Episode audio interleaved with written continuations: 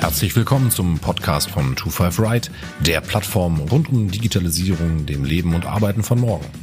Alles zum Thema What's Next findet ihr auf 25r-digital.com. Viel Spaß! Die Steuern, die die großen Tech-Giganten in Deutschland und Europa zahlen oder halt auch nicht zahlen, sind ja beinahe schon so ein Dauerbrenner in den Medien geworden. Teilweise lassen die Unternehmen sich interessante Modelle einfallen und die nationalen Steuersysteme greifen nicht richtig. Abhilfe soll hier die sogenannte Digitalsteuer schaffen. Zusammen mit Monika Wünnemann vom Bundesverband der deutschen Industrie sprechen wir über dieses Streitthema, den aktuellen Stand der Entwicklung und darüber, wo eine Digitalsteuer überhaupt greifen soll. Mehr dazu im Podcast. Viel Spaß!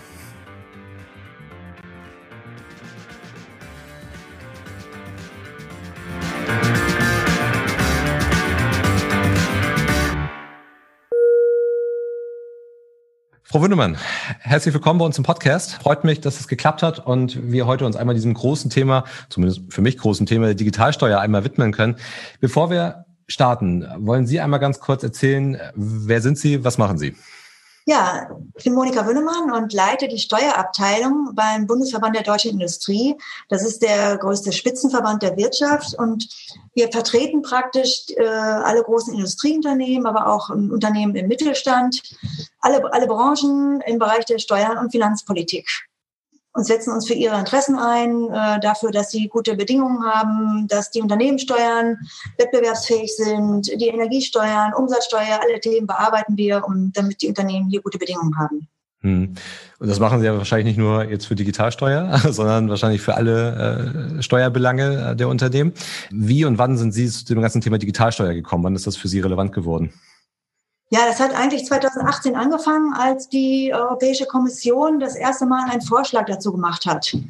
Und Hintergrund ist ja eigentlich, dass, äh, dass der politische Vorwurf besteht, dass Internetunternehmen, also die sogenannten GAFA-Unternehmen, Google, Facebook, Amazon und Apple, nicht genug Steuern zahlen. Dass sie halt überall auf der Welt äh, Riesengewinne erwirtschaften, aber nicht genug Steuern zahlen. Und das ist natürlich, der Hintergrund ist vor allen Dingen, dass es für diese Unternehmen besonders leicht ist, ihre Gewinne dahin zu verlagern, wo die Steuern niedrig sind. Das heißt, sie können ähm, weltweit ohne eine Betriebsstätte tätig sein und ihren Sitz in eine Steueroase verlagern. Und deswegen kam die ganze Diskussion auf und der Vorwurf, dass sie halt nicht genug Steuern zahlen. Mhm also äh, für mich persönlich ist das halt, oder für mich persönlich, aber auch im Unternehmen ist es halt ein Dauerbrenner-Thema, ja. Aber es ist ja immer der Vorwurf, wie Sie ja auch richtig sagen, dass die GAFAs, ähm, und das sind wahrscheinlich nicht nur die GAFAs, sondern auch das Pendant aus der asiatischen Welt, denn halt hier einfach keine, keine Steuern zahlt. Und diese, diese Vorwürfe sind natürlich nicht nur in, in Steuerrichtung äh, akut, sondern da geht's auch um Arbeitsbedingungen und so weiter und so fort, dass die sich dort halt versuchen, möglichst einfachen, möglichst einfachen Weg irgendwie zu suchen wenn wir jetzt mal versuchen, die Digitalsteuer zu konkretisieren, ist das eine Leistung generell auf digitale Services oder ist es eher eine eine Steuer für digitale Services oder ist es eher eine, eine Steuer, die gerichtet an die Digitalunternehmen ist, die ja sich außerhalb von Europa oder außerhalb von Deutschland bewegen? Wie, wie hat man sich versucht, diesem Thema zu nähern? Und da gibt es ja auch einige ja, Pläne und Entwürfe also für mich ist es schwer zu greifen, will man digitale Services wirklich besteuern? Das würde ja deutsche Unternehmen betreffen, genauso wie ein amerikanisches Unternehmen. Oder will man primär eigentlich die, die ausländischen Unternehmen damit, ich sage es mal, treffen? Ja, da haben Sie schon genau das Problem angesprochen. Primär will man oder wollte man die ausländischen digitalen Unternehmen treffen. Aber faktisch ist die Steuer so ausgestaltet, dass alle Unternehmen, die digitale Geschäftsmodelle haben, also auch alle europäischen Unternehmen davon betroffen sind. Man hat ja, wie gesagt, 2018 das erste Mal auf europäischer Ebene den Vorschlag durch einen Richtlinienentwurf äh, gehabt und damit sollte eine neue Sondersteuer auf digitale Umsätze erhoben werden. Zum Beispiel drei Prozent des Umsatzes. Und da, damit waren vor allen Dingen äh, Umsätze ähm, gemeint, die auf Online-Plattformen oder durch Online-Werbung erzielt werden. Das heißt, der Verkauf von Online-Werbeflächen fiel darunter, alle digitalen Vermittlungsgeschäfte auf digitalen Plattformen oder Reseller-Modelle, aber auch Cloud-Computing-Modelle fielen darunter. Und, und das war halt das Problem, dass der Anwendungsbereich sehr, sehr weit war und wir als auch Vertreter der deutschen Unternehmen gesagt haben, die sind ja im Grunde auch alle davon betroffen. Mhm. Und das führte dann diese große Kritik auch an, an diesem ersten Richtlinienentwurf 2018 dazu, dass die Europäische Kommission dann einen neuen Entwurf gemacht hat, 2019, wo der Anwendungsbereich stark eingeschränkt war und dann nur noch auf Online-Werbung begrenzt war. Ach, nur noch auf Online-Werbung wirklich? Ja, das war dann sozusagen die, die spätere, der Kompromiss praktisch, der dann nochmal versucht wurde, 2019. Okay. Und das ist auch der aktuelle Entwurf, so wie er vorliegt? Also das ist der aktuelle Plan, weiterhin nur auf Online-Werbung zu gehen? Ja, sagen wir so, das ist dann, ähm, hat, hat dann im Grunde die Diskussion dazu geführt, dass die EU-Mitgliedstaaten sich im Ergebnis dann 2019 nicht darauf einigen konnten, auf, auf diesen Entwurf. Und die ganze Dis äh, Diskussion dazu jetzt erstmal auf europäischer Ebene, sage ich mal, in, in Stocken geraten ist und, und beerdigt ist der Entwurf, muss man ganz, ganz ehrlicherweise sagen, ja. Mhm. Und, und dann aber die einzelnen Länder hingegangen sind, also Frankreich, Italien, einzelne Staaten jetzt ihre Entwürfe gemacht haben. Ja.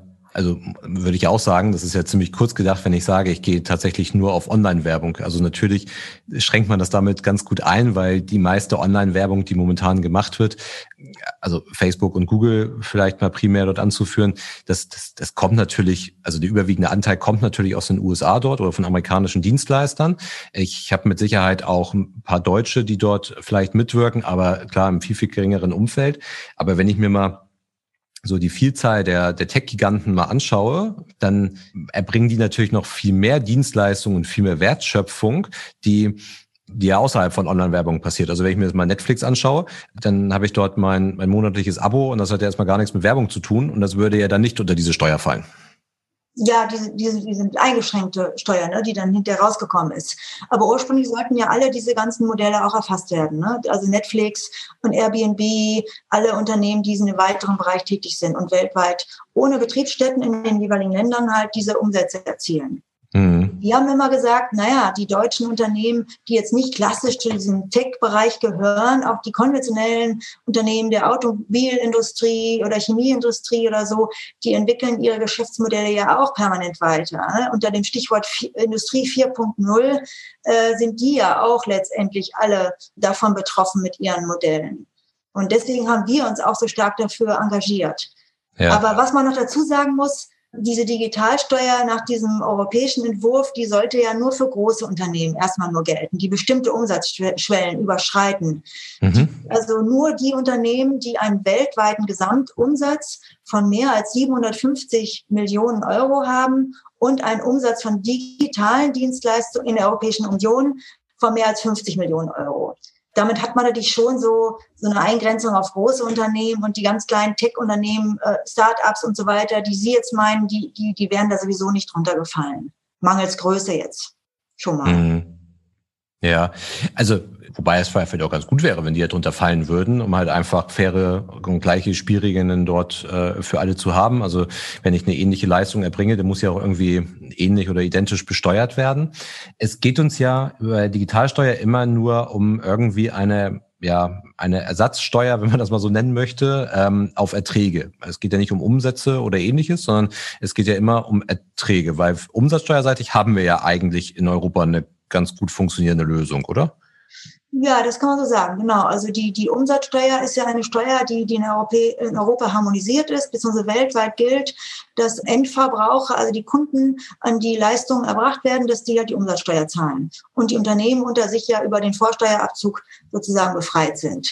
Und die Unzufriedenheit, die, die, die jetzt kam, was, was dieses Thema Steuergerechtigkeit, faire Besteuerung anging, bezog sich ja im Grunde nur auf die, die Gewinnsteuer, auf die, die Erträge, ne, die, die Ertragssteuern. Genau, genau, richtig. Wobei ja eigentlich, also worauf ich hinaus möchte, ist ja, dass die Umsatzsteuer es ja eigentlich ganz gut vormacht. Also die, die Umsatzsteuer wird, wird ja an der, an dem Punkt erhoben, nicht dort, wo eine Wertschöpfung erbracht wird, sondern dort, wo das Ergebnis konsumiert wird. So, und eigentlich wäre es ja ertragseitig ziemlich einfach. Und das ist ja auch das, was die Ertrag, äh, was die Digitalsteuer letztendlich erreichen möchte. Die, die Steuer soll dort anfallen, wo eine Leistung konsumiert wird und nicht mehr dort, wo sie unbedingt erbracht wird. Absolut. Deswegen haben viele auch gesagt, warum brauchen, warum brauchen wir denn jetzt eigentlich noch eine neue Sondersteuer? Das ist doch überschießend. Das ist, warum muss man immer was Neues machen? Ne? Lass uns doch bei dem bestehenden Umsatzsteuersystem bleiben, das vielleicht äh, besser ausgestalten. Da ist ja auch viel Betrug dabei im Umsatzsteuerbereich, Umgehung und so weiter. Lass uns das optimieren und nicht immer was Neues machen, wo alle natürlich auch mit viel Bürokratie befasst sind. Die Erhebung allein, muss man sich mal vorstellen. Ne? So viel wäre da ja gar nicht rausgekommen, wenn man ehrlich ist. Aber alle Finanzverwaltung, alle Unternehmen hätten jetzt wieder Formulare ausfüllen müssen, die abgeben müssen, erheben müssen. Das haben wir auch mal gesagt. Das lohnt sich doch gar nicht. Ja, Genau, besonders, ich weiß gar nicht, wie man das kontrollieren möchte. Also, wenn ich mir die Digitalsteuer in Frankreich angucke, wie, wie möchte ich denn jetzt eigentlich kontrollieren, dass die Unternehmen auch tatsächlich diese Steuer abführen. Also wie will ich überhaupt erstmal Unternehmen identifizieren, die diese Steuer zahlen müssen? Wie will ich die Leistung genau abgrenzen? Das, das ist ja ein riesen Verwaltungsakt. Äh, klar, wenn wir jetzt halt sagen würden, wir würden auf Ertragssteuer verzichten, also wir würden auf diese Digitalsteuer, sagen wir erstmal verzichten ähm, und das über eine höhere Umsatzsteuer, das ist ja auch, glaube ich, eine Idee, die durchaus ja mal diskutiert wird gelegentlich, durch eine höhere Umsatzsteuer das halt kompensieren, dann wäre das natürlich ein, ja, wahrscheinlich ein sehr, sehr langes Projekt, um das halt äh, realisiert zu bekommen. Aber das wirklich ähm, ja auszuwerten und zu identifizieren, wer eigentlich welche Steuer zahlt, das ist ja eine Mammutsaufgabe. Ja, absolut. Und ich meine, wir beide haben ja gerade jetzt schon länger darüber gesprochen, welche Fälle fallen eigentlich darunter, welche Unternehmen, welche Umsätze. Aber das konkret dann auch anzuwenden, da kann man sich vorstellen, was es bedeutet. Ne? Jedes Unternehmen muss geprüft werden, die Umsätze, fallen sie darunter oder nicht. Und natürlich das Problem, äh, das wir immer hatten mit den USA, die ja dann auch wirklich bis hin zu einer Androhung eines Handelskrieges äh, dagegen äh, geschossen haben, sage ich mal, ne, da hätte man sich ja auch sehr unbeliebt gemacht mit so einer Sondersteuer Steuer für, für, für ihre Unternehmen letztendlich. Ne. Das, das war auch ein bisschen politisch das Problem bei dieser Steuer, der Digitalsteuer. Ja, was mich nochmal interessieren würde, also jetzt, jetzt haben wir eben festgestellt, dass wir eigentlich ja etwas erreichen wollen, was wir im Umsatzbereich schon erreicht haben, also im Bereich der Umsatzsteuer. Haben wir das eigentlich schon erreicht, dieses Modell? Und wir haben eine Problemstellung, die ja, also ich, ich, ich erbringe irgendwo eine Leistung, also die, die Wertschöpfung passiert zum Beispiel in den USA. Und verkaufen tue ich meine Leistung aber in Europa. Und jetzt ist es ja eigentlich total egal, ob ich Netflix bin oder Google bin, wo die Wertschöpfung, zum Beispiel in Form von Entwicklern oder so, dann in den USA passiert, oder aber ob ich vielleicht auch eine nicht digitale Leistung eigentlich erbringe. Sagen wir mal, ich stelle ein Fahrzeug her in den USA und verkaufe es in Deutschland. Eigentlich ist es doch das gleiche Modell aber die gleiche Problemstellung.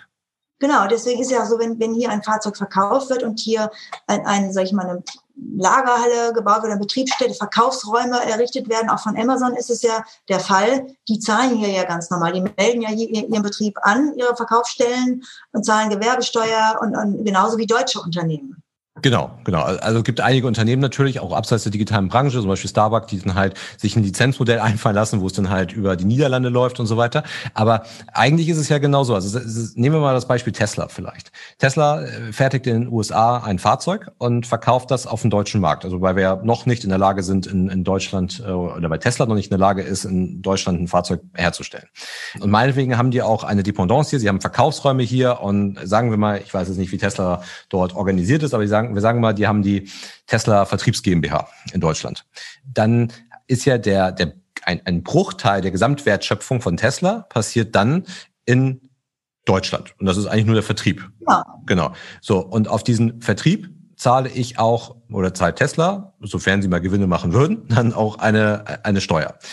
Das heißt ja aber, das Problem, was wir mit den GAFAs haben, das haben wir eigentlich schon eh und je. Und es ist eigentlich gar keine Digitalsteuer, die hier erforderlich ist, sondern wir brauchen ein Modell, was diese, diese, diese Streckung, diese Verteilung von und die Trennung eigentlich von, wo passiert meine Wertschöpfung und wo konsumiere ich eigentlich löst. Und das trifft analoge Geschäftsmodelle oder analoge Produkte genauso wie eigentlich digitale Produkte. Ja, aber das Problem war schon natürlich, dass die analogen Produkte, wie Sie ja selbst gesagt haben, das Tesla-Auto wird hierhin geliefert, in den USA produziert, hierhin geliefert, in einem Verkaufsraum verkauft und als analoges Produkt dann übergeben und hier versteuert. Das ist ja erfassbar, ne? die Betriebsstätte, die, die, die muss hier gemeldet werden.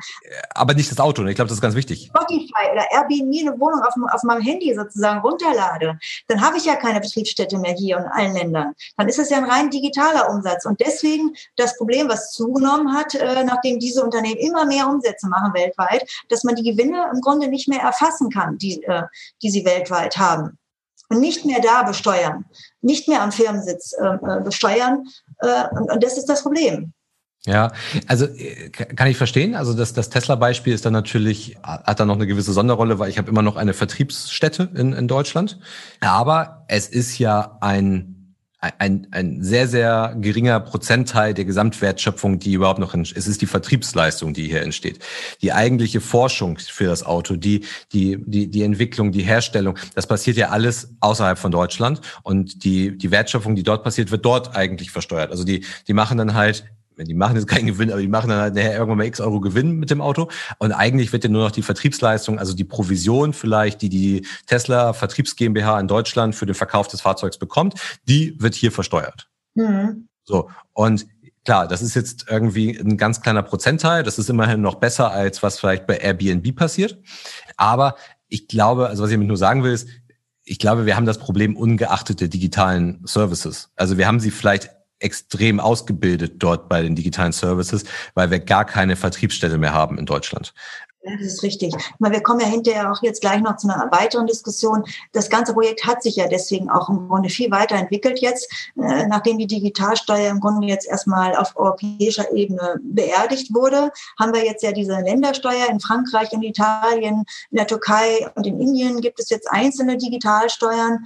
Aber das allgemeine Problem soll jetzt ja durch eine weltweite Lösung gelöst werden, die jetzt ähm, von, von allen Staaten sozusagen der OECD erarbeitet wird, weil man halt erkannt hat, das ist ja viel weiter hier das Problem. Und deswegen gibt es jetzt dieses äh, Projekt, was sich anschließt an die, die ursprüngliche Diskussion zur Digitalsteuer. Das ist halt dieses OECD-Projekt, wo zwei Säulen jetzt äh, vorgeschlagen werden, ein, ein Zwei-Säulen-Vorschlag gemacht wurde und es letztendlich darum geht, die, die Unternehmensgewinne äh, von allen multinationalen Unternehmen weltweit neu zu verteilen, um halt diesem Anspruch gerecht zu werden, dass hier eine ungleiche Verteilung besteht. Vor allen Dingen, sage ich mal, die Entwicklungs- und Schwellenländer, ne, die, die einen riesen Kundenstamm haben, ne, die, die einen Großteil, wo Großteil der Umsätze ja gemacht werden die haben ja mehr Interesse, äh, jetzt hier Steuern äh, zu bekommen, was vom Steuerkuchen abzubekommen. Und deswegen sollen jetzt praktisch die Unternehmensgewinne weltweit neu verteilt werden.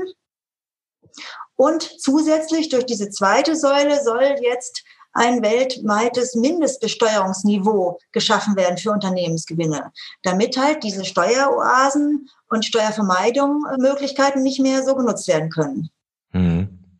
Aber das ist ein Riesenprojekt. Also wenn ich, wenn ich das weltweit organisieren möchte, das ist ja, das ist ja Wahnsinn. Also ich meine, wir werden uns in ganz anderen Sachen weltweit schon nicht einig. Und da jetzt eine, eine einheitliche Steuer zu bekommen, weil natürlich die, die Länder, die heute eine Steueroase darstellen, also die, also jetzt, jetzt ist es ja auch so, also nehmen wir mal das Beispiel Starbucks es ist nicht unbedingt das Digital, der Digitalkonzern, aber Starbucks, wenn die eine Lizenzgebühr an die Niederlande zahlen, die immer recht ähnlich ist zu dem Gewinn, den sie in Deutschland erwirtschaften, ähm, dann ist es ja nicht so, dass sie gar keine Steuer dort bezahlen, sondern sie zahlen ja immer noch eine Steuer, aber die ist viel, viel geringer als die, die sie vielleicht in Deutschland zahlen würden da drauf. So, und das ist ja aber zum Beispiel für die Niederlande ja super lukrativ immer noch. Also würde ich zumindest mal unterstellen. Ja, die haben ja gezielt auch Anreize geschaffen in ihrem Steuersystem, ne, damit die Unternehmen da hingehen und, und äh, ihre Steuern halt da zahlen, statt in, in anderen Ländern. Ja, wie schätzen Sie die Lage denn ein? Also kann uns das gelingen, da weltweit eine, ein, ein System zu schaffen, was irgendwie alle gleichermaßen irgendwie berücksichtigt? Ja, das ist also wirklich eine extreme Herausforderung. Wir sagen, es ist eine Weltsteuerordnung, die neu geschaffen wird. Und es sitzen jetzt ähm, mittlerweile fast 140 Staaten zusammen an einem Tisch, die sich da halt da über diese neuen Regeln einigen wollen. Das sollte eigentlich bis Ende diesen Jahres erfolgen. Aber die USA haben, zum, haben jetzt Mitte diesen Jahres gesagt, dass sie erstmal eine Pause einlegen wollen, dass sie da erstmal aussteigen, auch nicht zuletzt wegen der Wahl jetzt gerade. Und jetzt ist nochmal eine, eine Verlängerung gekommen, bis Mitte 2021 soll das jetzt gelingen.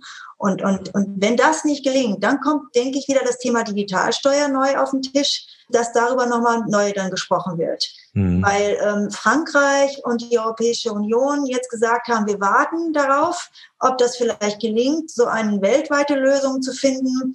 Und äh, nur wenn das nicht klappt, dann fangen wir wieder an, uns unsere eigene Lösung, hier äh, zu basteln. Mhm.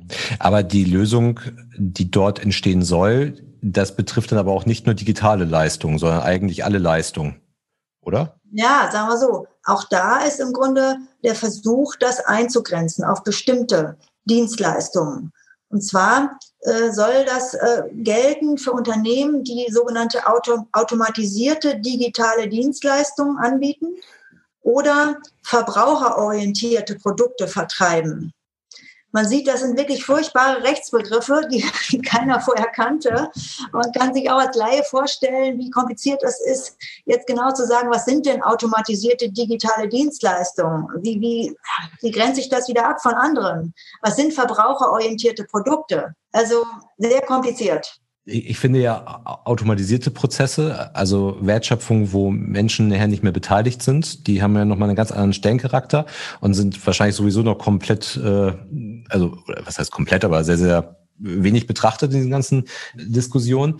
Ich habe so ein bisschen das Problem mit diesem Wording der Digitalsteuer, weil es ist ein Problem, was zwar durch die Digitalisierung und vielleicht müsste man sogar eher sagen durch die Globalisierung zwar natürlich getrieben wird, aber es war vorher eigentlich schon da und das auch schon durch die, durch die Globalisierung natürlich. Leistungen werden in einigen Ländern erbracht und versteuert und konsumiert werden diese Sachen woanders. Und das ist egal, ob ich eine Dienstleistung habe oder ob ich einen, Fernseher in Asien entwickle, ich ihn dort herstelle, ich ihn nach Deutschland verschiffe und hier verkaufe, dann habe ich auch ähnlich wie bei unserem Tesla-Beispiel eben einen ganz geringen Anteil der Wertschöpfung in Deutschland, aber das meiste passiert eigentlich in, in Asien. Ja, aber bisher gab es ja für die, die, die Produkte, die Waren sozusagen, die einfach nur in anderen Ländern verkauft wurden, ähm, gab es ja Regeln zwischen den Staaten, ne, dass da, wo eine, man eine Betriebsstätte hat, einen Verkaufsraum, dann wird das da in dem Land besteuert. Und das war vorher schon so. Ne? Nur durch, da, durch die Tatsache, dass halt diese rein digitalen Leistungen ohne irgendein Hardware-Produkt, sage ich mal, ne, die sind im Grunde ja nicht mehr zu erfassen in, in, den, in den Marktstaaten, wo die Kunden ja. sind. Das stimmt, aber es ist ja auch recht vereinfacht dargestellt gerade, dass ich da halt auch nur irgendwie zwischen zwei Ländern das habe. Die Wertschöpfung passiert wahrscheinlich über ganz, ganz viele Länder hinweg. Und also das ist natürlich, wenn ich jetzt halt, da gibt's die Vereinbarung dann äh, zwischen den Ländern, die Abkommen, aber ich, ich weiß nicht, ob wir uns damit einen Gefallen tun, das Digitalsteuer zu nennen, weil es hat so ein, es hat einen negativen Charakter, finde ich. Das haben wir auch, das ist tech-feindlich im Grunde, ne? das wollen wir ja nicht. Das kann ja nicht die Lösung sein. Ne? Da müssen wir ja gerade konkurrenzfähig bleiben in Europa. Ne? Deswegen haben wir es ja auch gesagt. Das kann nicht in der Sache sein, dass wir in Europa jetzt tech-feindliche Aktivitäten machen, nur um die amerikanischen oder asiatischen riesen Digitalunternehmen zu bekämpfen, sage ich mal, und uns letztendlich selbst schaden damit, mit so einer europäischen Sondersteuer. Das, das war schon ein Problem. Ja, genau. Das, das, das ist ein, finde ich, ein Riesenproblem. Also wir haben ja sowieso dort in Europa einiges aufzuholen und positionieren uns jetzt halt so in einer Abwehrhaltung gegenüber dem, also es wirkt zumindest so. Also die, die ja, Motivation. ist ja eine Strafsteuer, muss man sagen. Das ist eine Strafsteuer ähm, auf solche digitalen Leistungen. Streamingdienste, ne? alles, was jetzt sozusagen ohne physische Präsenz, ohne Betriebsstätte, Verkaufsraum und so weiter irgendwo, wo da Geld mit verdient, Gewinne mitgemacht werden, die sollen jetzt sozusagen mit einer Strafsteuer belegt werden. Ja. Und was natürlich in der breiten Bevölkerung einfach dafür sorgt, äh, vielleicht auch eine gewisse ablehnende Haltung einzunehmen. Ja, das kann man so nicht sagen. Ich würde es eher umgekehrt sagen. Die breite Bevölkerung sagt doch eher, mein Gott, die sind so ungerecht besteuert. Da muss die Politik doch eine Lösung haben. Die wollen ja gerne. Genau, das, das meine ich auch. Also sie haben eine ablehnende Haltung gegenüber dieser Technologie und den Konzernen dahinter. Und das, das ist ja auch gar nicht, also das ist ja auch okay, aber letztendlich hätten wir das Problem gar nicht, wenn wir den Technologiestandort Deutschland äh, entsprechend weiterentwickelt hätten und wir auch eigene Leistung hätten in dem Umfeld. Also wenn wir ein eigenes Google Ads hätten, wenn wir ein eigenes Netflix hätten. Absolut, ja. Klar, da wir ja hinterher, wenn man ehrlich ist. Ne? Das ist ja ein großes Problem. Deswegen ist da ja auch, deswegen sagen wir ja auch, es muss ja eigentlich umgekehrt mehr in, in F&E-Investitionen äh, ähm, investiert, mehr Anreize geschaffen werden für Unternehmen, hier innovative Produkte zu, zu entwickeln, Forschung und Entwicklung zu betreiben. Das ist ja die, die Kehrseite, ne, wo wir hier eigentlich viel zu wenig machen für die Unternehmen. Ja, aber wenn bei der ganzen Bemühung ist es dann nicht tatsächlich vielleicht, also wenn man sich schon weltweit dort abstimmt ähm, und man dort Gespräche führt, ist es dann nicht vielleicht ratsam zu sagen, ähm, okay, wir haben doch eigentlich eine funktionierende Lösung in der Umsatzsteuer.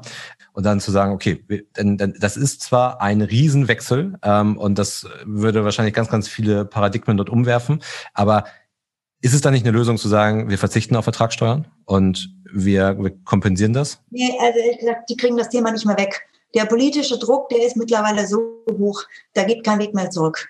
Also wenn das nicht, äh, wenn da nichts ähm, passiert, wenn die sich nicht einigen weltweit, die Staaten, dann wird Frankreich die Digitalsteuer machen, dann wird auch Europa was machen. Das steht jetzt schon fest. Die stehen praktisch schon in den Startlöchern und äh, erarbeiten sozusagen im Hintergrund schon ihren Plan B.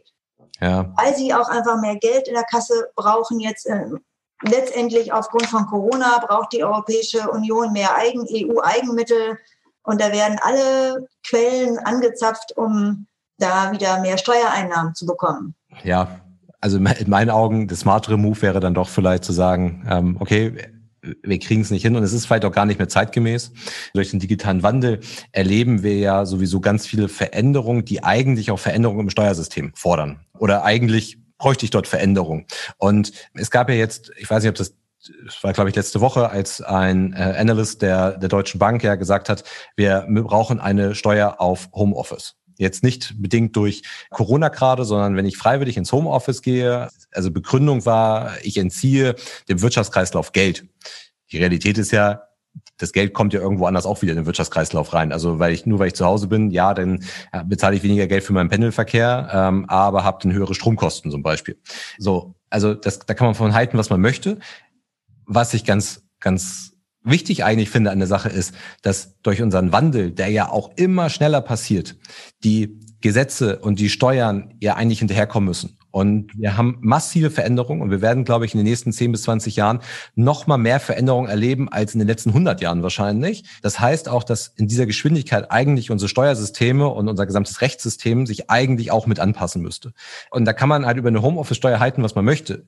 Der der Impuls ist aber der richtige zu sagen, wir müssen was verändern. Also es, es kann so nicht mehr weitergehen. Ja, deswegen sind die Steuern ja immer auch ein Spiegel der Gesellschaft. Ne? Diese, diese Lenkungsfunktion der Steuern, die wird da ja an den Beispielen auch wieder klar.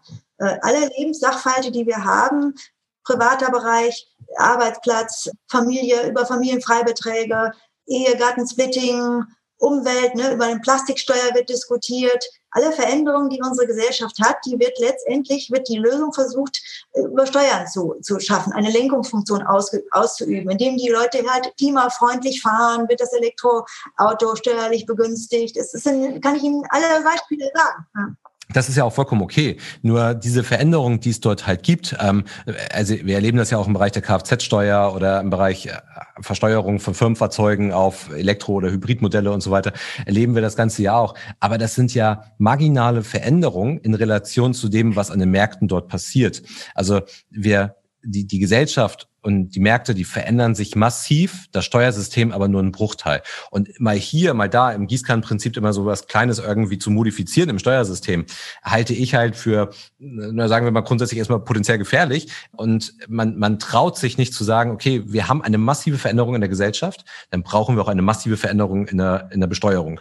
Und da diesen Schritt zu gehen und zu sagen, okay, vielleicht sind Ertragssteuermodelle gar nicht mehr zeitgemäß, das weiß ich nicht, da gibt ganz andere Experten, die das beurteilen können, aber augenscheinlich wird ja der Gedanke noch nicht mehr zugelassen. Also man sagt halt, nee, wenn die sich nicht einig werden, bei uns kommt eine Digitalsteuer, anstatt zu sagen, okay, wenn wenn es nicht funktioniert, müssen wir mal drüber nachdenken, ob wir vielleicht die Umsatzsteuer auf vollkommen fiktiver Wert gerade 30 Prozent anheben, weil das ist ja in meinen Augen eines der fairsten Steuern, Steuermodelle, die es eigentlich gibt.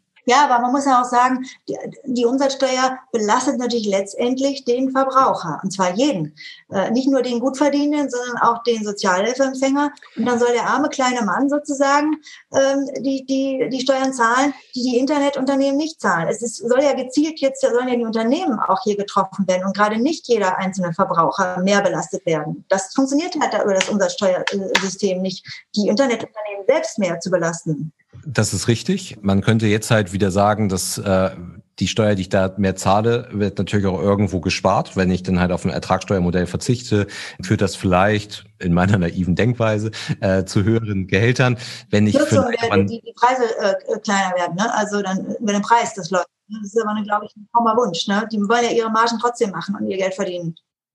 Ja, machen sie ja auch, weil sie im Umkehrschluss eigentlich vielleicht auch, wenn Google auch das in den USA nicht mehr versteuern muss, hätten sie ja auch ganz andere Möglichkeiten in der Preisgestaltung wieder. Also es ist, die Umsatzsteuer hatte einfach den, den, den charmanten Effekt, derjenige, der mehr Geld hat, mehr konsumiert, zahlt mehr Steuern als derjenige, der weniger Geld hat und weniger konsumiert. Das stimmt, ja. Mhm. Es ist erstmal ein relativ faires Modell. Und also in, in meiner Wahrnehmung. Aber der Konsum soll ja auch gestärkt werden. Äh, sieht man jetzt ja in Corona-Krise, haben wir die Mehrwertsteuer gesenkt für ein halbes Jahr. Ne? Gerade Mit relativ wenig Effekt, ja. Umgekehrte Weg gegangen, letztendlich. Ne? Genau, genau. Aber es, man sieht das ja in einigen Ländern, zum Beispiel im Mittleren Osten, wo ich halt keine Einkommensteuer zum Beispiel habe oder eine sehr geringe Einkommensteuer habe. Klar, das hat eine, die haben eine ganz andere Historie, diese Länder. Aber da funktionieren ja ähnliche Modelle auch. Ne? Also es würde ja, also alleine die Vereinfachung im Steuersystem, also das halt bei der äh, OECD oder in der EU oder wo auch immer sich nicht mehr äh, hunderte von Menschen Gedanken über irgendwelche Steuermodelle machen müssen, das fügt ja auch zu einer volkswirtschaftlichen Entlastung. Also da haben Sie vollkommen recht. Das ist absurd, muss man ganz ehrlich sagen. Aber der Bierdeckel, die einfache Steuer, die funktioniert halt leider nicht. Ne? Da, da ist der Zug einfach abgefahren. Das ist ein Idealbild, ne? dass wir darauf verzichten, dass wir es alles ganz einfach machen. Aber dafür gibt es einfach zu viele verschiedene Interessen, politische äh, Ansprüche und Wünsche. Das wird nicht funktionieren. Und natürlich auch die Staaten, die das Geld brauchen. Also für ihre, die Steuereinnahmen. Und deswegen dafür kämpfen natürlich auch. Genau, aber die Staaten, die halt darauf angewiesen sind, auf die, also erstmal sind alle Staaten ja darauf angewiesen, aber alle, also wenn ich jetzt mal an, an Schwellenländer denke, den, denen würde ich ja auch mit dem Umsatzsteuermodell ja auch helfen. Also, also ganz grundsätzlich erstmal, klar, jetzt kann man argumentieren, dass der Verbraucher es dann nachher auch zahlen muss. Also es ne, also das Geld, was sowieso schon im Land ist, könnte man argumentieren. Ich glaube halt, wenn man das halt sowieso schon weltweit denkt, das Modell, dann könnte es dazu führen, dass man auch grundsätzlich eine ganz andere Preispolitik erreicht. Man hat ganz andere Einkommensverhältnisse und so weiter. Das, das könnten Effekte sein, äh, die werden wir jetzt nicht unbedingt beurteilen können, aber ich glaube, wenn man sich da es hat, es ist erstmal so ein smarter Gedanke, finde ich, zu sagen, also vielleicht ist ein Ertragssteuermodell einfach nicht mehr, nicht mehr so zeitgemäß. Aber das stimmt. Aber man will halt, wie gesagt, gerade steuerlich die, die großen Digitalunternehmen jetzt höher besteuern. Und das geht halt nur gezielt über die, die Ertragssteuern oder Sondersteuern. Und die Umsatzsteuer geht halt an alle. Und da müsste man, aber Idealbild, wie Sie es, das ist eine smarte Idee, wie Sie sagen, genau. Aber das ist, auch, das ist auch ein ganz guter Punkt, ja. Ähm, also wenn ich jetzt halt mal sage, ich möchte in Amazon als Handelsunternehmen höher besteuern, dann könnte es ja auch gleich sein, dass, ähm, dass da ja auch Amazon sagt und wahrscheinlich auch zu Recht, wieso? Warum muss ich jetzt in Deutschland höhere Steuern zahlen, als es zum Beispiel ein Zalando muss? Mhm. Kann ich grundsätzlich nachvollziehen, den Gedanken. Und da, da gibt es ja auch so Vorstöße. Ich glaube, die, die Grünen sind dafür zurückgerollt von dem Vorstoß, aber man, man hat ja auch, nehmen wir mal als Beispiel Stadt, äh, die, die, der Innenstädte, stationärer Handel stark am, am Straucheln. Corona wirkt da, glaube ich, als Brandbeschleuniger von einer Entwicklung, die sowieso da gewesen ist. Und gibt es dann halt die, die, ja, die Bewegung zu sagen, ich muss den Onlinehandel regulieren um halt den stationären Handel zu stärken. Und da wurden ja auch die Begrifflichkeiten der Digitalsteuer verwendet. Was ich ja einfach nicht, also dafür ist eigentlich eine Digitalsteuer nicht da. Nein, da haben Sie vollkommen recht. Das müsste dann in Deutschland im nationalen Steuerbereich äh, ablaufen, indem man zum Beispiel eine mäßigten Umsatzsteuer macht für Produkte, die in, in Läden verkauft werden und die Produkte, die, die halt digital verkauft werden, äh, höher mit der Umsatzsteuer besteuert. Jetzt hat man es ja beim E-Book zum Beispiel gerade umgekehrt gemacht, ne? dass E-Books ermäßigten Steuersatz auch bekommen haben. Oder man macht über die Gewerbesteuer, ne? das ist ja eine lokale Steuer der Unternehmen ne? in ihrem Gewerbegebiet, äh, dass man da sozusagen Aufschlag macht ne? für, für bestimmte Unternehmen. Das, darüber könnte man das national steuern.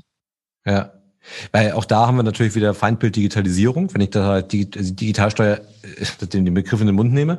Und ich habe natürlich das Problem, dass auf der einen Seite es bei ja, bei den Digitalkonzernen, also eigentlich will ich mit Digitalsteuer erreichen, dass die ausländischen Unternehmen hier Steuern zahlen. Auf der anderen Seite will ich damit erreichen, dass ich, dass ich innerhalb von Deutschlands irgendwie etwas reguliere. Und das harmoniert ja schon erstmal nicht ganz zusammen. Und da muss man sich auch die Frage stellen, warum muss ich den Onlinehandel entsprechend ja äh, irgendwie bestrafen? Der hat halt der, ein, der bringt einen Service, der vom Kunden gefragt ist. Die Innenstädte haben Probleme, weshalb sie nicht mehr so gefragt sind äh, von, den, von den Nutzern. Also da ist halt einfach zu sagen, ich, ich nehme dann die Digitalsteuer und reguliere, das löst ja nicht die Probleme. Nein, Absolut. Das sind ja jetzt groß, und Corona zeigt es ja noch mehr. Ne? Die Innenstädte sterben aus, ne? das möchte keiner. Jeder möchte gerne kleine nette Läden in Innenstädten haben. Aber Fakt ist natürlich, die Leute fahren entweder raus in die großen Outlet-Center auf die grüne Wiese oder bestellen online, weil es immer bequemer wird. Und wie kann man die, diese schönen Städte erhalten? Äh, da muss man, das kann man nicht nur die Steuer regeln, das ist klar. Da muss man Anreize schaffen, infrastrukturelle Parkplätze, wie auch immer, nette Feste oder was weiß ich organisieren. Ne? Andere kreative Ideen haben jedenfalls. Ne?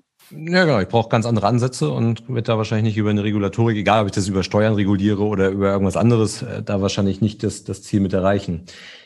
Wir hatten vorhin kurz über automatisierte Prozesse gesprochen. Das ist ja auch so ein Thema, wo ich zum Beispiel auch eine Digitalsteuer grundsätzlich als und da merkt man auch schon wieder, man kann die Digitalsteuer für ganz unterschiedliche Arten von Steuern verwenden, ja, aber eigentlich ganz richtig sehe. Also wir werden ja zunehmend das Problem haben, dass wir das, das oder was heißt das Problem haben, aber erstmal die Situation haben, dass Leistungen sukzessive nicht mehr vom Menschen erbracht werden. Also machen wir es mal ganz einfach, nehmen wir mal den U-Bahn, äh, die, die U-Bahn in, in Hamburg. Da fahren jeden Tag hunderte U-Bahn-Fahrer ähm, durch die Gegend. Theoretisch könnte ich diese U-Bahn vollkommen eigenständig automatisiert fahren lassen.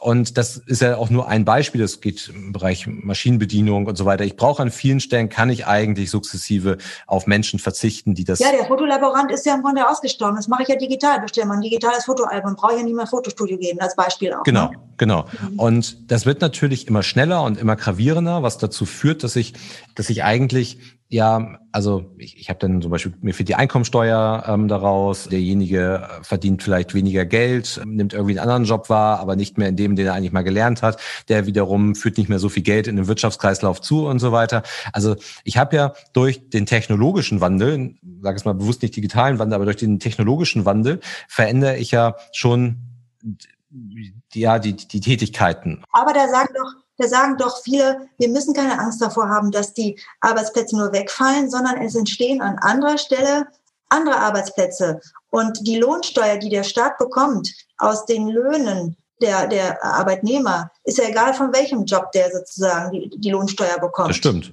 Es entstehen halt nur andere Arbeitsplätze. Das ist letztendlich, was die Steuer angeht, unerheblich. Hauptsache ein Arbeitnehmer, der irgendwo angestellt ist und jetzt da, für den wird Lohnsteuer an den Staat gezahlt. Absolut richtig. Das Problem, was wir nur haben, ist, dass das in einer rasenden Geschwindigkeit passiert und wir die Gesellschaft nicht in der Geschwindigkeit dort mitentwickeln können, also was die ausgeübten, ausgeübten Berufe angeht. Also natürlich brauche ich zukünftig mehr Softwareentwickler, weil ich diese Leistung bauen muss. Aber die, die Frage ist ja, was mache ich mit dem U-Bahn-Fahrer in der Zeit? Also der, der wird mir dann halt also sagen wir mal, der ist, der ist 40 Jahre alt, der ist noch mal mindestens 27 Jahre bis zum Renteneintritt äh, noch einmal entfernt. Soll ich den jetzt Software entwickeln lassen? Also wird das uns gelingen? Ja, das ist ja eine Riesenherausforderung. Natürlich, haben Sie recht. Aber da gibt's, deswegen gibt es ja Leute, die letztendlich sagen, wir brauchen ein bedingungsloses Grundeinkommen für all die Personen, die, die nicht mehr sozusagen ihren Beitrag äh, leisten können, äh, für unsere Gesellschaft, da muss, für die muss ein bedingungsloses Grundeinkommen geschaffen werden. Ne? Das ist diese Extremlinie, die, die da jetzt auch äh, diskutiert wird. Ja, genau. Und das, deswegen, ich glaube, da braucht man halt so auch äh, bewusst nur temporäre Lösung eigentlich oder eine Lösung, die sich, die sich schneller irgendwie der, der Situation halt anpassen kann, weil ich das, ich werde jetzt jedes Jahr immer mehr Jobs so hart es klingt, ersetzen können.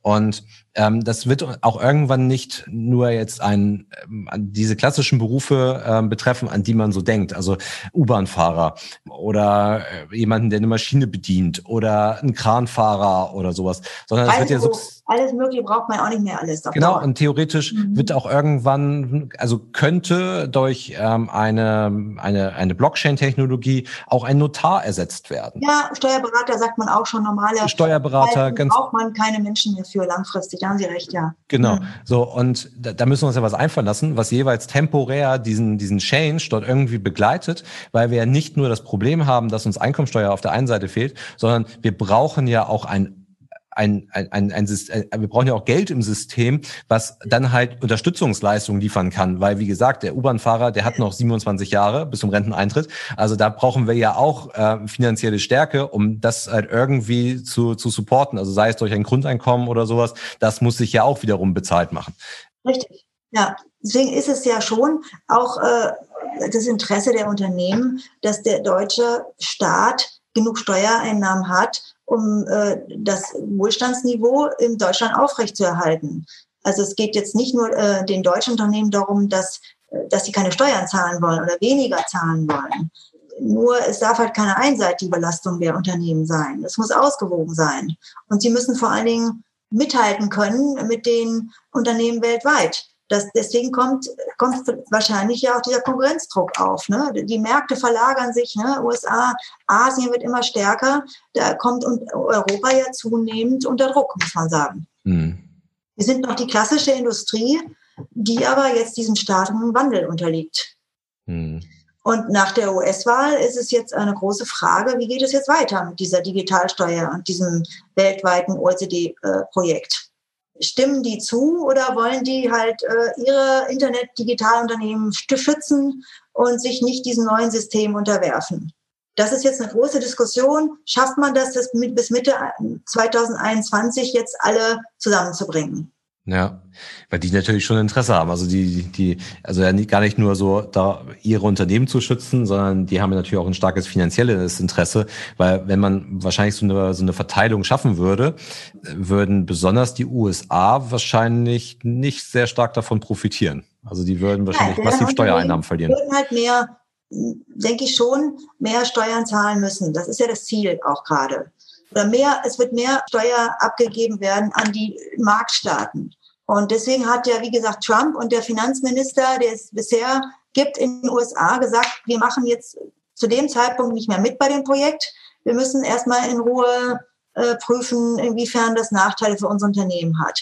Und jetzt sind halt Hoffnungen, dadurch, dass wir den neuen Elected President haben, äh, Joe Biden, äh, dass da sozusagen eine größere Kompromissbereitschaft besteht, sich diesen internationalen Entwicklungen da jetzt äh, anzuschließen. Und Joe Biden hat ja auch schon gesagt, dass er äh, einige Maßnahmen, die Trump äh, gemacht hat, für seine eigenen Unternehmen rückgängig machen will. Ne? Eine sehr niedrige Unternehmenssteuer, dass er da vielleicht wieder raufgehen will mit den Steuern. Hm. Aber Sie meinten das eben, würde dann tatsächlich bei dem Vorschlag der OECD dort mehr Steuer gezahlt werden oder würde einfach die Steuer nur anders verteilt werden? Anders verteilt werden, ja. Ja. Ja. Und nicht nur das ja anders verteilt und es soll ja dieses Mindestbesteuerungsniveau geschaffen werden in allen Ländern, ne? dass überall ein, ein Mindestsatz von zum Beispiel 15 Prozent nicht unterschritten werden darf. Das heißt, man kann da nicht mehr in Irland äh, seine Gewinne nur mit 5 Prozent besteuern oder auf Bermudas oder in Singapur. Diese, diese Steueroasen, die würden dann nach und nach sozusagen ausgetrocknet werden oder uninteressant werden für die, für die Staaten, für die Unternehmen. Ja, weil die, die, die, klar, für die USA ist es dann nachteilig. Also vielleicht würde insgesamt auch ein bisschen mehr Steuer generiert werden, sagen wir es mal so, von den, vom GAFA. Ähm, aber die USA würden wahrscheinlich schlechter da, davon wegkommen. Also sie würden wahrscheinlich weniger Geld in der eigenen Steuerkasse vermutlich haben. Ja, und ihre Unternehmen werden stärker belastet. Also es gibt ja schon Schätzungen, dass das Aufkommen weltweit um ungefähr 100 Milliarden Euro zunehmen würde. Mhm. Also ähm, soll auch schon eine Steigerung äh, des, des weltweiten Aufkommens äh, ähm, geschaffen werden dadurch. Und wir sagen, in Deutschland ist, besteht eher das Risiko, dass wir hier Steueraufkommen verlieren. Äh, weil wir ja eine Exportnation sind. Ne? Wir, wir, wir liefern unsere Waren ja eher ins Ausland mittlerweile mehr als im Inland. Hier, dass wir die im Inland verkaufen. Und wenn wir das jetzt abgeben, die Neuverteilung kommt, dann verlieren wir eigentlich eher ein Aufkommen. Ja. Und USA wahrscheinlich dann auch, ja. Ja. Und das, das, wenn man sich mal die, also zum Beispiel Frankreich anguckt, das Modell, was dort aktuell existiert, da ist es ja eher so, dass zusätzlich Steuer gezahlt wird. Also ich glaube, was hatten die vier Prozent oder was hatten die? Diese, diese Digitalsteuer von Frankreich, meinen, meinen Sie jetzt? Ja, ja das genau. ist den EU-Vorschlag angelehnt, das sollen, glaube ich, drei Prozent sein. Ja. Auf, on, um, ähm, digitale Umsätze. Aber Frankreich hat jetzt ja nochmal ähm, ausgesetzt. Also die warten jetzt wirklich noch ab, was mit dieser weltweiten Lösung ist und dann erst wollen sie äh, die tatsächlich erheben. Auch diese genau, aber das, das Modell war ja auf jeden Fall zusätzlich. Also da ja. Genau, also da gab es keine Umverteilung, sondern hätte man da zusätzlich gezahlt, die ja aber auch umver also die ja auch direkt weitergegeben wird. Also das hatte Google ja auch angekündigt dann schon, dass die, dass die drei Prozent, dass die halt einfach direkt auf den Preis draufgeschlagen werden. Ja, die können sich das leisten, das überzuwälzen äh, auf den Preis, äh, die ganz Großen. Äh, aber das ist natürlich auch wieder eine, zu erwarten, dass da eine Benachteiligung der Kleinerung erfolgt, weil die sich das nicht leisten kann über den Preis. Ja, und dann hat man halt den Effekt, dass ich dann halt, ähm, also ich bin ein französisches Unternehmen, mache über Google in Frankreich Werbung und das ist linke Tasche, rechte Tasche, weil ich als französisches Unternehmen die Steuern zahle. Also ich krieg nicht mehr Steuereinnahmen ins, ins Land eigentlich. Also außer ich bin es vielleicht äh, deutsches Unternehmen und werbe in Frankreich oder so, also dann, dann vielleicht, aber. Ja, aber es ist halt auch da der politische Druck. Es soll, muss was gemacht werden. Es soll sozusagen Ruhe reingebracht werden in diese Steuerverteilungsvermeidungsdebatte und deswegen ist der Druck da, da was zu tun. Egal, ob das jetzt im Endeffekt wirklich sinnvoll ist oder nicht. Ich denke, da führt kein Weg mehr dran vorbei. Es wird da in der Hinsicht was getan werden. Hm. Also wäre auch, wenn man da mal versucht, so abschließend so eine persönliche Einschätzung reinzubekommen, Ihre Einschätzung, dass wenn man sich dort bis Mitte 21 nicht einig wird, wie auch in Deutschland eine Digitalsteuer oder wie auch immer sie dann heißen wird, dann auch bekommen werden. Ja, auf jeden Fall eine europäische Digitalsteuer werden wir bekommen. Oder sagen wir so, eine Lösung in Europa, die dann vielleicht nicht mehr diese ursprüngliche Digitalsteuer ist, die, die lehnt sich dann an an diese weltweiten Vorschläge, äh, nämlich diese Mindestbesteuerung von Unternehmensgewinnen. Es wird dann nicht mehr diese Sondersteuer Digitalsteuer sein. Das glaube ich schon. Das ist wirklich vom Tisch. Es wird dann angelehnt an diese weltweite Lösung eine europäische Mindeststeuer geben für die äh, Unternehmensgewinne von ja, Digitalunternehmen oder alle Umsätze, digitale Umsätze von allen Unternehmen. Auf die wird dann ein, ein Mindestbesteuerungsniveau eingeführt. Hm. Werden wir uns dann in Europa denn einigen können? Ich kann mir dann schon vorstellen, dass sich darauf geeinigt wird. Ja, genau, weil, weil da immer mehr Staaten sind, die den politischen Druck auch haben und sich dem anschließen werden. Bei der Digitalsteuer gab es die noch nicht, aber jetzt diese, diese neue Lösung dieser äh, Mindestbesteuerung, ich denke schon, da wird ähm, was kommen, einfach auch deswegen, weil man die Steuereinnahmen haben möchte. Ja. Okay, das, das vereint dann sozusagen alle ähm, im Interesse, ähm, weil wir haben ja auch viele andere Fragestellungen in der EU, wo man es halt nicht schafft, eine Einigung zu erzielen oder vielleicht auch dadurch bedingt, dass einige Staaten vielleicht ähm, auch vielleicht den USA ein bisschen näher stehen. Ähm, hm. Genau. Ähm, ja. Welche, welche Rolle spielt Asien da aktuell in der ganzen Diskussion? Also weil, für die würde das Gleiche gelten. Also für China wäre ja eigentlich ja, genau. Das sind genau, die würden sich da auch mit anschließen an dieses weltweite Projekt. Äh, ähm, und dann würde das auch für die gelten, ne? dass man halt diese Neuverteilung schafft weltweit der Unternehmensgewinne und dann die Mindestbesteuerung auch da einführt. Ja, okay. Ja, komplexes Thema es ist wirklich die Frage, braucht man so eine Riesendiskussion jetzt, ne, wo man eh schon sehr belastet ist hier in, in Europa durch die Corona-Pandemie und, und da kommt einiges auf alle Unternehmen zu und mit Bürokrat, von der Bürokratie angef angefangen bis hin zu der Frage, ob dann nicht auch Mehrfachbesteuerungen entstehen, wenn alle Staaten plötzlich sagen, ich will aber die, den Anteil an dem Gewinn haben, ich will den Anteil an Gewinn haben. Ne? Das ist ja jetzt schon vorprogrammiert, dass wir etliche äh, Steuerkonflikte zwischen den Staaten haben werden, was jetzt schon im Kleinen da ist, aber das wird zunehmen, die, die Steuerkonflikte zwischen den Staaten. Und man sieht ja auch die Handelskonflikte, die immer zunehmen. Ne? Trump, der sozusagen einen Handelskrieg angedroht hat. Also das ist kein kleines Thema mit hohem politischen Sprengstoff und wirklich umfangreichen Folgen für alle großen grenzüberschreitenden Unternehmen, die wir halt hier in Deutschland und Europa auch haben. Ja, ja, wir, wir, müssen das beobachten, was da passiert. Vielleicht sind wir ja Mitte 21 ein bisschen schlauer, vielleicht konnte man sich einigen, vielleicht auch nicht. Ich glaube, es ist uns gelungen, da mal einen ganz guten Abriss zu machen, das mal ganz gut einzuordnen. Vielleicht bewerten wir das nächstes Jahr nochmal neu, wie dann die Lage ist. Ja, weil Sie haben ja vorhin gesagt, man kann nicht techfeindlich hier in Europa nur sein. Ne? Wir genau. sind da unter Druck und da, das befreit uns nicht davon, da weiterzumachen. Ne? Und, und für unsere Industrie mehr Anreize zu schaffen, dass wir da mithalten können. Ja, das stimmt. Also das, das darf uns auf keinen Fall passieren, dass wir uns da jetzt entsprechend feindlich positionieren. Also daher äh, gucken wir mal, äh, auf was man sich dort einigt. Ja, äh, Frau Wünnemann, vielen, vielen Dank für das Gespräch. Wir sind jetzt schon, schon fast am Ende. Ja, freut mich, dass Sie sich die Zeit genommen haben, dass wir die Möglichkeit hatten, das Thema mal einzuordnen. Und ich glaube, das ist auch ein Thema, wo es sich auf jeden Fall lohnen würde, wenn wir da vielleicht ja im Laufe des nächsten Jahres das vielleicht nochmal wiederholen, mal ein Update bringen und mal gucken, wo es dann entsprechend hingegangen ist. Auf jeden Fall vielen, vielen Dank. Sehr gerne, ja. Sehr gerne. Vielen Dank. Hat mir viel Spaß gemacht. Super. Tschüss. Bis dann. Tschüss.